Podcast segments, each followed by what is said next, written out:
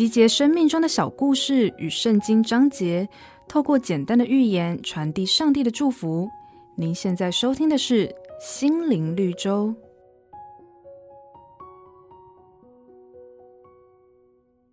魏武帝曹操的身边有一名歌妓，他的歌声清亮悦耳，深受曹操的喜爱。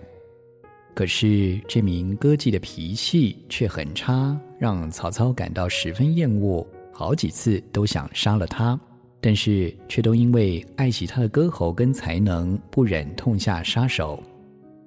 后来曹操派人精心挑选了一百个女子，并请专人训练她们唱歌。过了一段时间，终于培训出一名嗓音跟技巧都足以媲美原来那名歌妓的女子。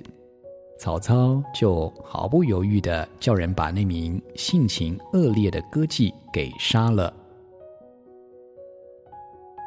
骄傲是毁败的开始。